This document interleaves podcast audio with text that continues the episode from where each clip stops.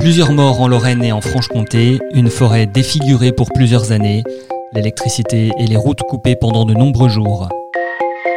Je suis Grégory Barbier et je vous raconte en 5 épisodes le passage de la tempête Lothar en décembre 1999 et ses conséquences encore aujourd'hui dans nos régions. C'est la première de nos grandes histoires de l'Est.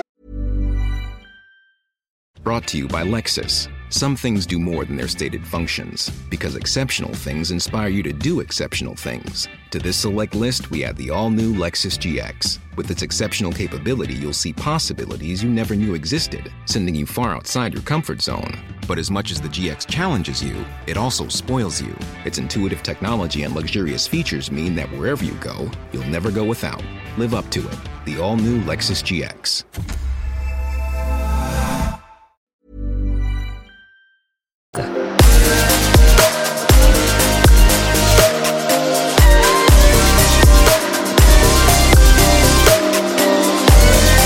Épisode 4. Se raccrocher aux branches.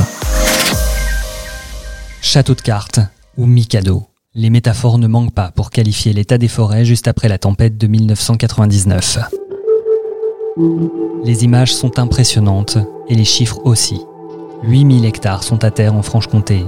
En Lorraine, on compte les arbres cassés ou déracinés de 5 à 10 millions. Encore un chiffre parlant, cela représente l'équivalent de 5 années d'exploitation de la forêt en Lorraine et 2 années en Franche-Comté.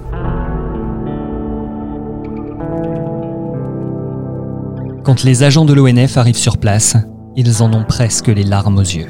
Une toiture qui s'envole, ça se reconstruit. Un arbre, il faut des dizaines d'années pour qu'il grandisse. Le responsable ONF de la forêt de Saint-Quirin en Moselle en garde un souvenir ému. Pour les gens qui étaient en poste depuis euh, de longues années, ils ont vu euh, rapidement le fruit de leur travail euh, à terre et c'était vraiment un choc émotionnel très très intense. J'ai vu des collègues pleurer, ils étaient vraiment effondrés. hein. Mais ce n'est pas encore le moment de s'apitoyer, de calculer. La première priorité est la sécurité, partout où des sapins, des hêtres, des épicéas se sont effondrés. À Thionville, le mot d'ordre est d'abattre tout ce qui est suspect. À Nancy, il y a trop de branchages pour les déplacer, alors on les brûle sur place. Au parc de la Pépinière comme au parc Sainte-Marie, plus d'une centaine d'arbres ont été touchés. Et pas question pour les curieux d'aller voir les dégâts dans les forêts lorraines. Toutes sont interdites d'accès. Impossible aussi d'aller chasser, les risques sont trop grands. Et ça va durer jusqu'à la mi-janvier. Un mois après la tempête, on y voit déjà plus clair dans les forêts, mais ce sont les communes qui sont dans le flou. La catastrophe est écologique, mais aussi économique pour ces villes qui tirent une bonne partie de leur budget de la vente de bois communaux. Un exemple, Saint-Quirin, charmante petite commune mosellane entre Sarrebourg et Schirmeck.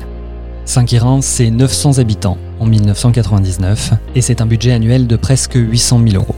Un quart provient de la forêt, qu'il s'agisse de la vente de bois ou de l'impôt foncier payé par l'État. Alors, avec la tempête, c'est plus qu'une forêt qui s'écroule. Et Saint-Quirin est loin d'être la seule dans ce cas.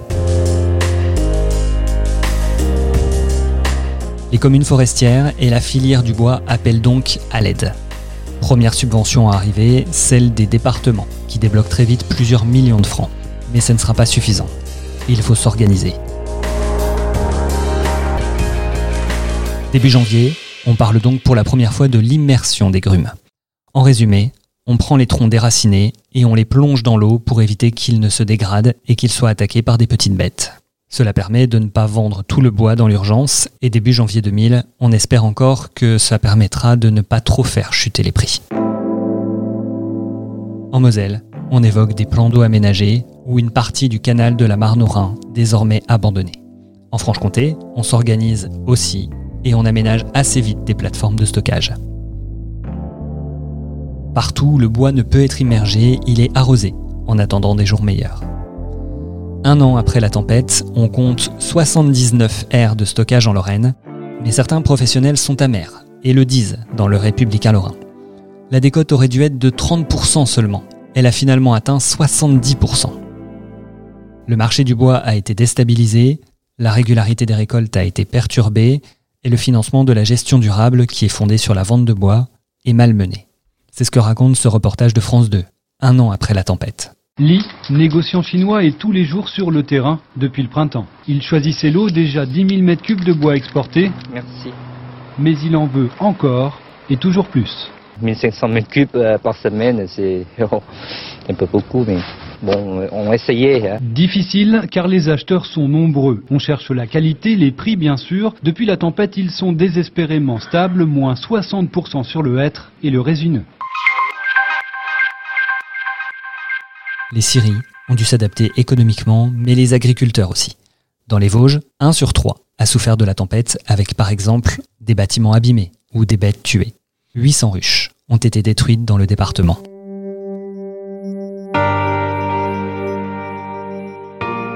Un symbole Les vergers, ceux qui produisent la tant renommée Mirabelle. 30 à 35 000 sont tombés ou ont dû être abattus en Lorraine. Des arbres âgés, des variétés anciennes dont la plupart ne se trouvent pas dans le commerce, le fruit de décennies d'exploitation par les agriculteurs et leurs familles. Un patrimoine que le Conseil général de Moselle va tenter de sauver grâce au jardin fruitier de Lacquenier. Le but Ne pas se contenter des deux souches de mirabelliers vendus dans les magasins, mais préserver les dizaines de variétés qui existent. Alors, arboriculteurs et particuliers sont invités à confier des greffons qui seront couvés dans les jardins fruitiers puis rendus pour que la diversité persiste. Au final, ce sont 70 000 arbres qui ont été replantés. Certains professionnels ont préféré s'arrêter là. Dans le Toulois, un exploitant raconte dans l'Est républicain que 8 années sans aucune ressource, le temps que le mirabellier redonne ses premiers fruits, c'est impossible. En forêt aussi, la tempête a été l'occasion d'une grande remise en question sur l'aménagement et les arbres à replanter. Il y aura une forêt d'avant et une forêt d'après, prévoyait un responsable de l'ONF quelques jours après la catastrophe. Et l'avenir lui a plutôt donné raison. Première étape, les sentiers balisés qu'il faut redessiner. Ça, c'est notamment la partie du club vosgien qui prend ses outils, ses pots de peinture et va rebaliser les endroits de passage de la forêt. Et il y a du boulot. Rien qu'en Meurthe-et-Moselle, 1000 sentiers sur 3000 ont été détruits. Parfois, des expériences sont menées. À Nancy, on en a profité pour remanier certains coins du parc Sainte-Marie. On y a sanctuarisé deux espaces où on a complètement laissé faire la nature. C'est Yannick Andrès, chef du service patrimoine arboré, qui explique. On a d'abord replanté des arbres euh, là où on était sûr de nous, puis mis en place un comité patrimoine vert pour réfléchir sur comment euh, replanter nos, nos, espaces de nature pour redonner une identité à nos espaces verts et, euh, et avoir euh, un futur assuré avec des arbres bien implantés, des essences intelligemment plantées. Donc ça, on a réfléchi pendant pratiquement un an pour arriver à, à des plantations fin 2000, début 2001. Ce moment dur nous a permis euh, de, de, réfléchir aussi à, à, la gestion pérenne du, de notre patrimoine. Donc voilà, cet événement a été difficile, mais, euh, mais aujourd'hui euh, nous aide dans la gestion au final. Dans les Vosges, on a aussi pris son temps. La forêt s'est régénérée de façon naturelle à 80%. À Esnier, on a aussi décidé de changer les types d'arbres plantés. Des chênes plutôt que des sapins qui étaient moins adaptés au type de terre. Au haut du thème, dans les Vosges saunoises, les cinq agents techniques ont mis une année à estimer les dégâts et trois ans à nettoyer, le temps d'une vraie remise en question de leur façon de faire. Certains arbres cassés ont été laissés dans les bois pour la faune et la flore. Et les animaux ont su en profiter. Dans un premier temps, on a eu peur. Les cerfs, les sangliers, les chevreuils sont sortis des bois. Impossible alors de dresser un bilan des animaux morts dans la tempête, car les forêts sont interdites. C'est au fil des années seulement que les amoureux de la nature vont voir qu'il s'agit d'une bénédiction pour la biodiversité. Plusieurs années de tranquillité et de calme ont permis de constituer des abris et une réserve de nourriture.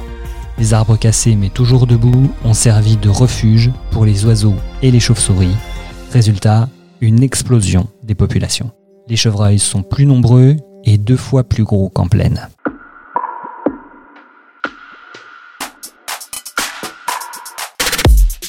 Un peu plus de 20 ans après la tempête 1999, la forêt a pris un visage différent. Les hommes ont tiré des leçons de ce qu'ils ont vu et subi. Ils ont adapté et aménagé la nature pour prévenir d'éventuelles nouvelles catastrophes. Ils ont aussi pensé à de nouvelles organisations, de nouveaux équipements. Mais ça, c'est pour le prochain épisode.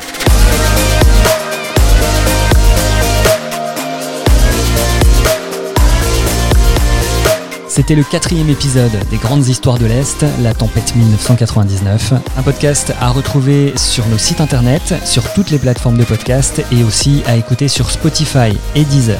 Abonnez-vous, laissez-nous des commentaires et rendez-vous pour l'épisode 5, les leçons de la tempête.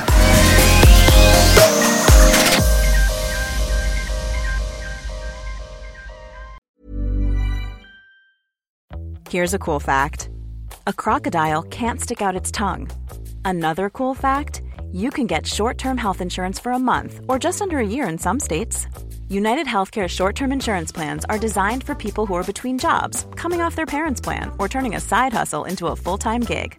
Underwritten by Golden Rule Insurance Company, they offer flexible, budget friendly coverage with access to a nationwide network of doctors and hospitals. Get more cool facts about United Healthcare short term plans at uh1.com.